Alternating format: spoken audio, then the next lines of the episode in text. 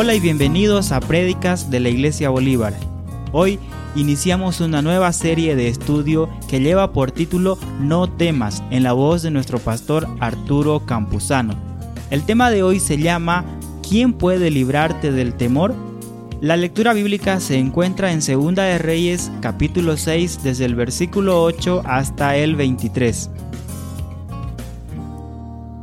Muy buenos días, hermanos, hermanas. Para mí es un privilegio tremendo, tremendo poder estar una vez más con ustedes para iniciar una serie de mensajes este mes de octubre. Estamos en un nuevo mes. El mes de septiembre nos ha hablado de la importancia de la palabra del Señor, la guía que no falla. Y este mes quiero hablarles de otro tema. El tema general del mes se llama No temas. Una definición de temor es la siguiente. Temor es la sensación o sentimiento de un peligro inminente, real o imaginario, que paraliza a la persona e impide su desenvolvimiento normal. Si pediría que todos levanten la mano, todos aquellos que han sentido temor, creo que todos levantaríamos la mano de alguna manera. Porque hay muchas cosas que nos dan miedo. Como decía definición, muchas de ellas quizás imaginarias, de otras también muy reales que están a nuestro alrededor y que nos dan temor. Pero saben, el temor es un sentimiento muy fuerte y tiene resultados tremendos sobre nuestra vida. El emocional es capaz de paralizarnos. Aquella persona que teme se paraliza, ya no puede actuar de manera normal, ¿ya? Lo que sería fácil ahora se convierte en bien complicado a causa del temor. En lo social, el temor nos aísla. En vez de estar cerca de otros, nos aleja de las otras personas. En lo físico, el temor pues es capaz de enfermarnos. La ansiedad pone más tensión sobre el corazón que cualquier otro estímulo, incluyendo el ejercicio y la fatiga física. Fíjese ese dato. La glándula suprarrenal segrega adrenalina ante las emergencias que debemos enfrentar. El problema es que cuando el temor domina a una persona, el estado de alerta es constante y dañino para la salud. En vez de llegar a un nivel de estabilidad, cuando alguien tiene temor, está todo el tiempo alterado, alterada. En lo espiritual, el temor es capaz de apagar la obra del Espíritu Santo en nuestras vidas y nos impide agradar a Dios. No en vano, 1 de Juan 4:18 dice, el temor lleva en sí castigo. Entonces nos damos cuenta que el temor es algo muy real. Pero ¿qué les parece si antes de continuar oramos? No solamente por este domingo, sino por toda la serie, para que el Señor a través de su palabra sea hablándonos en todo ese tiempo, para llevarnos allá no temer. Permítame orar. Señor, al comenzar esta serie, queremos poner todo en tus manos rogarte que tú nos guíes, Padre, que tú nos ayudes a entender qué es lo que dice tu palabra sobre el temor, y no solamente entender esto, sino sobre todo ser capaces de aplicar esto a nuestras vidas. A ti sea la gloria por siempre, Padre. En tu nombre oramos. Amén. Muy bien, continuemos. El tema de hoy he titulado ¿Cómo? ¿Quién puede librarte del temor? Repito, ¿quién puede librarte del temor? Y aquí algunas ideas sobre quién podría librarnos del temor. Alguien diría, bueno, yo tengo una buena cuentita en el banco, tengo mi casa, tengo mi otro terrenito por allá, pero el problema es que, sin lugar a dudas, esas posesiones nos ayudan mucho, pero hay situaciones, hay momentos en que ni una posesión material te va a poder librar del temor. Otro dice, mire, yo tengo un montón de contactos, pastor. Tengo amigos, tengo familiares, todos me conocen, he hecho favores a un montón de personas. El problema es que hay momentos en la vida en que ningún familiar, ningún amigo te puede ayudar y el temor está allí presente. Otro día, yo, yo mismo, pastor, yo, yo debo superar mis miedos y solo debo levantarme frente a las cosas que me causan temor. Pero queridos, hay momentos en que realmente uno mismo ya no haya fuerzas en sí mismo para levantarse frente al temor. Y los temores de la vida nos atrapan, nos hacen incompetentes, nos detienen y no nos dejan funcionar normalmente. Alguien diría mis escapes, ¿no? Y es que casi la mayoría de nosotros tenemos algún tipo de escape. A alguno le gusta jugar en el celular y es su forma de escaparse de la realidad. A otro le gusta ir a hacer deportes. Otro le gusta de pronto comer. Hay un montón de escapes. El problema es de los escapes es que se acaba el momento de escape y regreso a mi cruda realidad y nada ha cambiado. Me he escapado de una situación, pero no la he resuelto. Pero tampoco me he ido entonces en relación al temor. ¿Quién me puede librar del temor? Y esta mañana quiero compartir con ustedes una historia de la Biblia. Se encuentra en el libro de Segunda de Reyes, capítulo 6, versículos 8 al 23. La historia de Eliseo y los sirios. Te invito a abrir tu Biblia en este pasaje si tienes tu Biblia a la mano. Y le, permítame contarles un poquito de la historia para ir entendiendo qué es lo que pasó aquí. Pues era un tiempo difícil en el reino de Israel. Había una guerra constante con sus vecinos del norte, los sirios. El tema es que los sirios cada vez mandaban bandas armadas a Israel. Y estas bandas armadas tenían un único propósito, saquear a los israelitas, agarrar los que pudieran para esclavizarlos, llevarse sus cosechas, y vez tras vez esto sucedía y era una plaga tremenda para la nación de Israel. Pero en ese contexto ocurrió algo. Los sirios atacaban y el rey de Israel sabía exactamente dónde iban a atacarle. El, el punto llegó a que el rey de Siria estaba confundido y dijo pues a sus siervos, díganme, ¿quién de nuestros, de los nuestros, es el rey de Israel? El rey de Siria supone, seguramente hay un traidor entre mis filas, uno de estos mis generales, debe haberse vendido al rey de Israel y seguramente éste le está avisando dónde vamos a tocar, sino cómo es posible que el rey de Israel sepa exactamente dónde le vamos a atacar. Entonces uno de los siervos del rey de Siria le dice, Eliseo está en Israel y él declara al rey de Israel las palabras que tú hablas en tu cámara más secreta. Y es que en el tiempo de que estaba ocurriendo esto, en Israel vivía un profeta llamado Eliseo. Eliseo era el sirviente, el que había sido sirviente de Elías, un hombre lleno de poder, un hombre que conocía a Dios. Y lo que pasaba era esto. Eliseo avisaba al rey de Israel dónde las tropas de Siria iban a atacar. Así que frustraban de esa manera cualquier ataque sirio. Entonces el rey de Israel, ni corto ni perezoso, mandó todo un ejército en contra no del rey de Israel, no en contra de las aldeas de Israel, sino en contra de Eliseo averiguó que la aldea donde vivía Eliseo se llamaba Dotán y allí fue el ejército sirio a atrapar a este que estaba causando tantos problemas para Siria. Y la palabra dice que vinieron de noche y tomaron la ciudad. Todo ya estaba tomado al amanecer. Eso estaba sucediendo. Eliseo no sabe nada de asunto ni nadie más, pero la ciudad ya estaba tomada. Ahora, Segunda Reyes 6:15 dice de esta manera, y se levantó de mañana y salió el que servía al varón de Dios. Y he aquí que el ejército tenía sitiada la ciudad, con gente de a caballo y carros. Entonces su criado le dijo, Ay, Señor mío, ¿qué haremos? Imagina la escena un momento. Los dos, Eliseo y su siervo, están durmiendo el día anterior seguramente fue un día tranquilo, un día normal, un día donde hacía muchas cosas. Y esta mañana parecía también normal. Porque se levanta el siervo, quizás salió del cuarto donde estaba, estaba mirando el amanecer, terminando de bostezar y abrir sus ojos.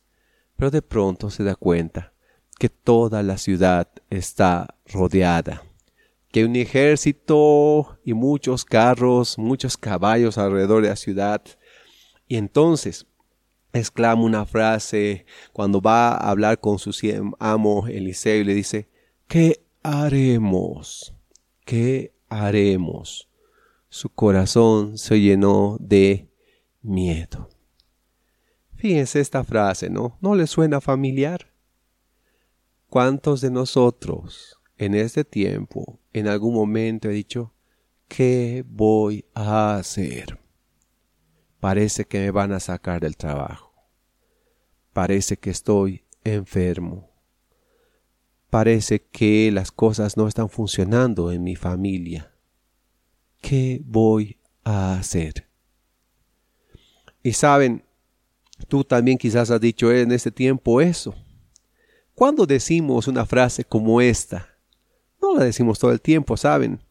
Decimos esto cuando nuestras respuestas parecen ya no funcionar. A veces tenemos respuestas a todas las cosas, ¿no? Me falta dinero, voy al cajero y, saco dinero, ¿no? Pero ¿qué si en el cajero ya no hay dinero, ¿no?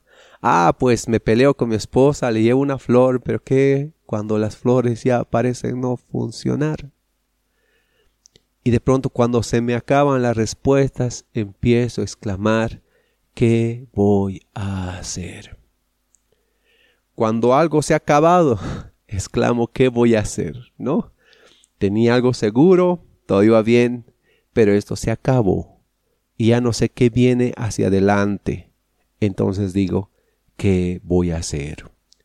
Cuando ya no tenemos seguridades, entonces también exclamamos, ¿qué voy a hacer?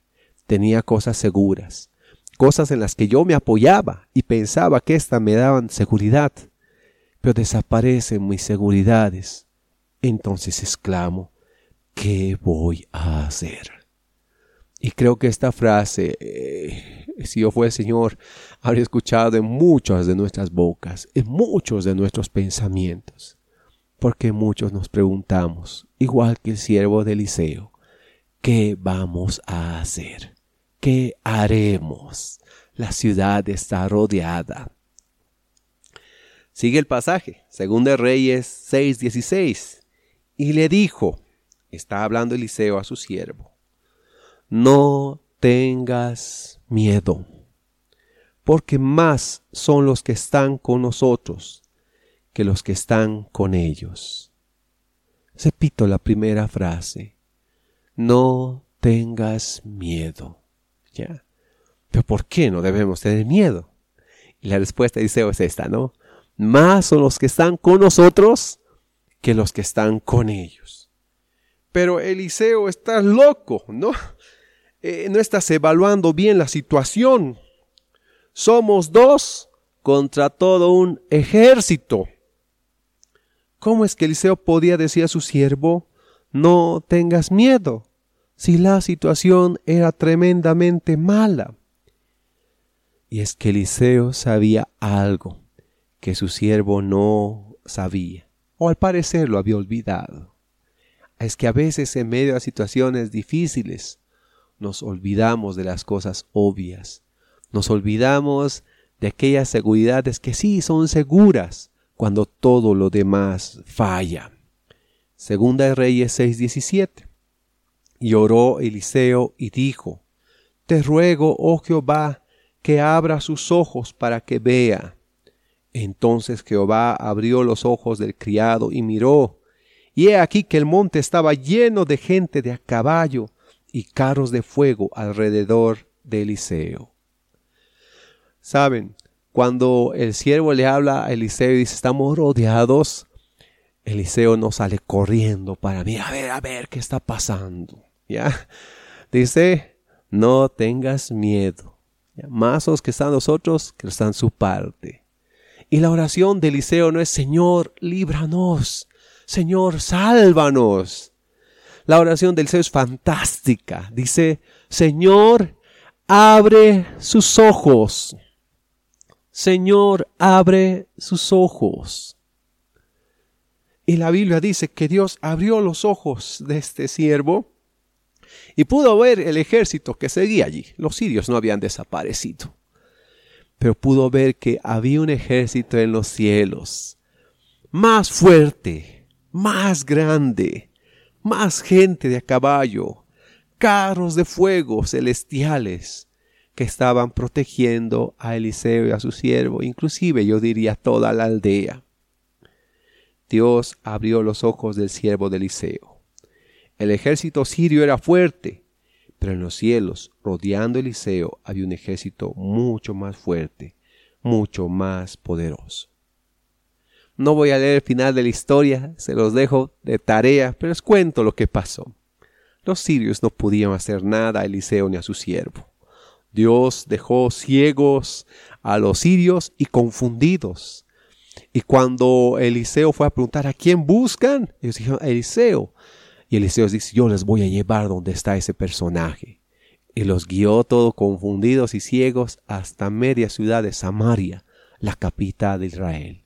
Y cuando estaban rodeados por ejércitos de Israel, Dios abrió sus ojos y de pronto se encuentra en medio de Samaria totalmente perdidos.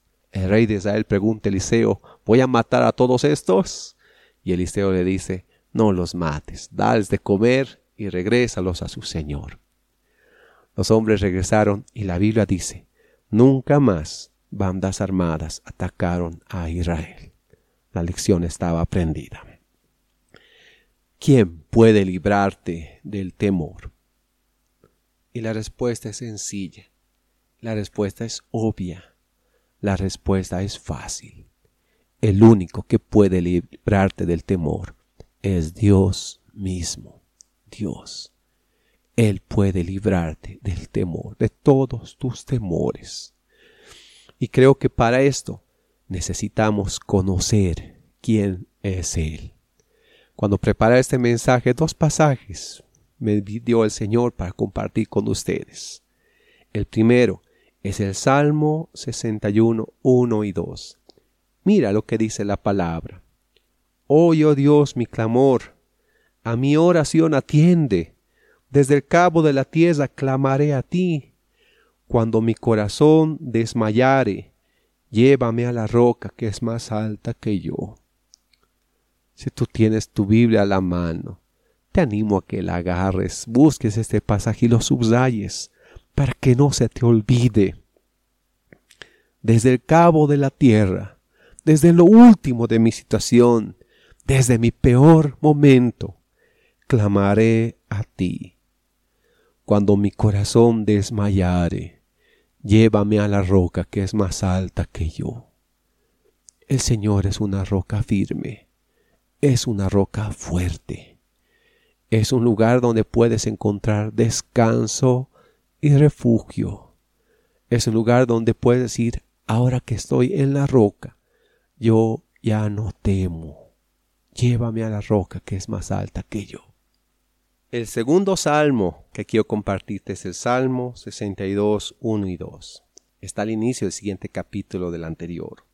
Y dice, en Dios solamente está callada mi alma. De Él viene mi salvación. Él solamente es mi roca y mi salvación. Es mi refugio. No resbalaré mucho.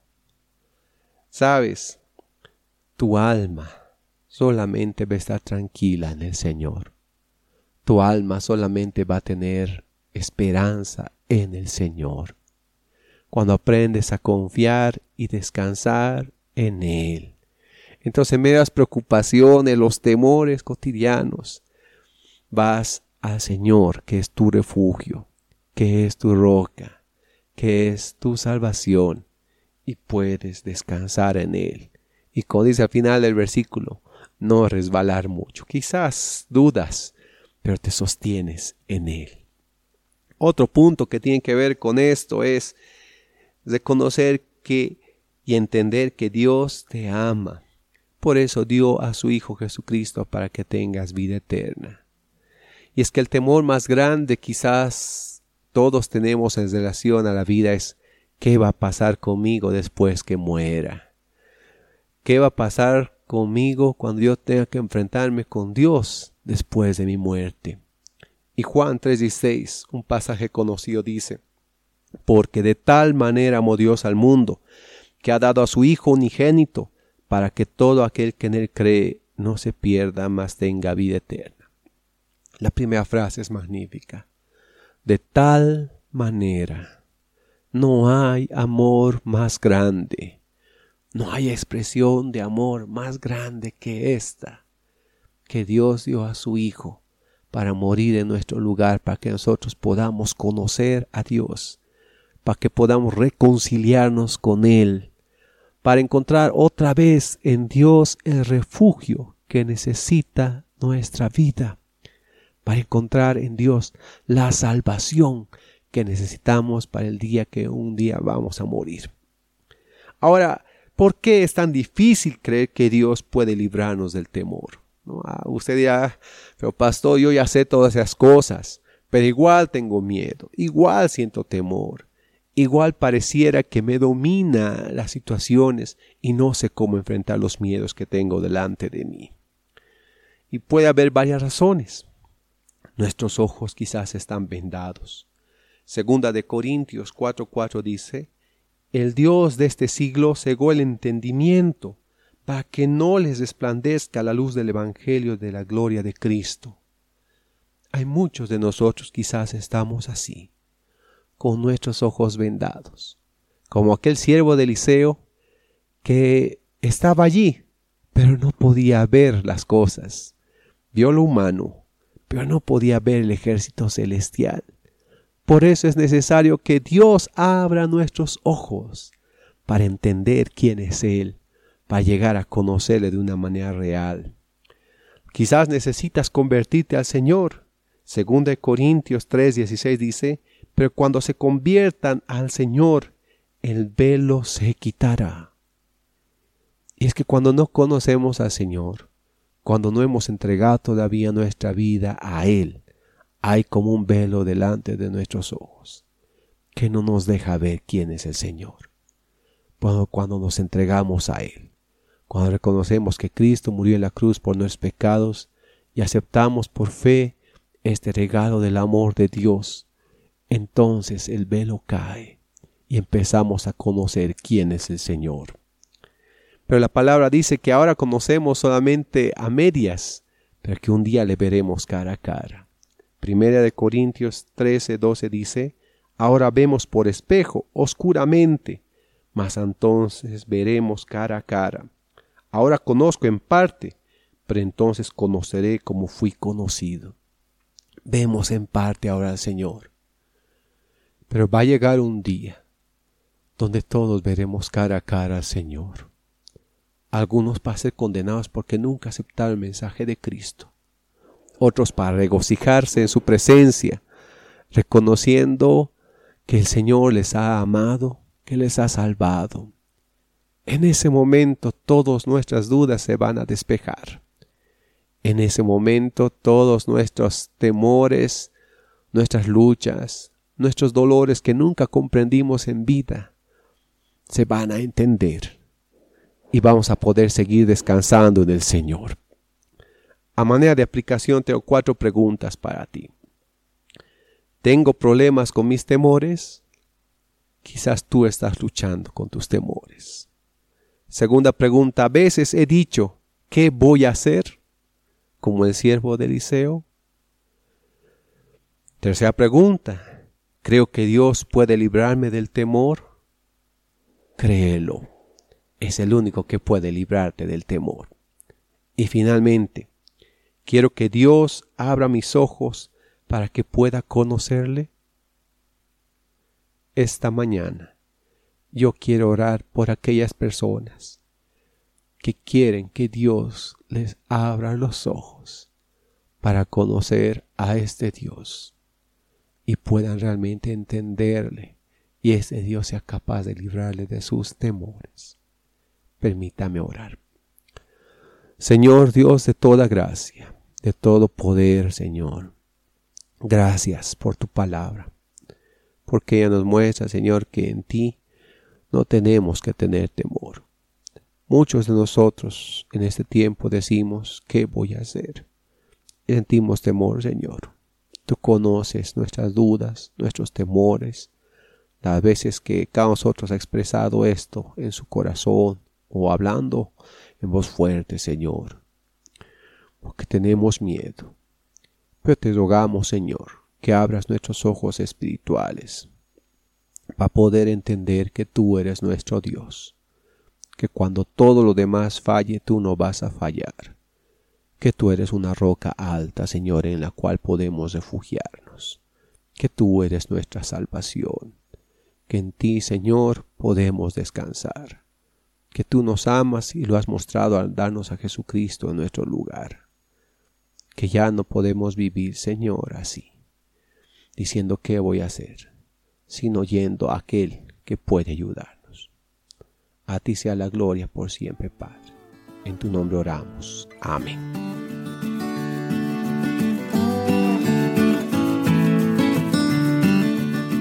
Gracias por escucharnos. Si deseas visitar nuestra iglesia, se encuentra ubicada sobre la calle Bolívar número 381 entre 25 de Mayo y España, Cochabamba, Bolivia o si prefieres puedes comunicarte con nosotros al 422 3439. Será un placer atenderte.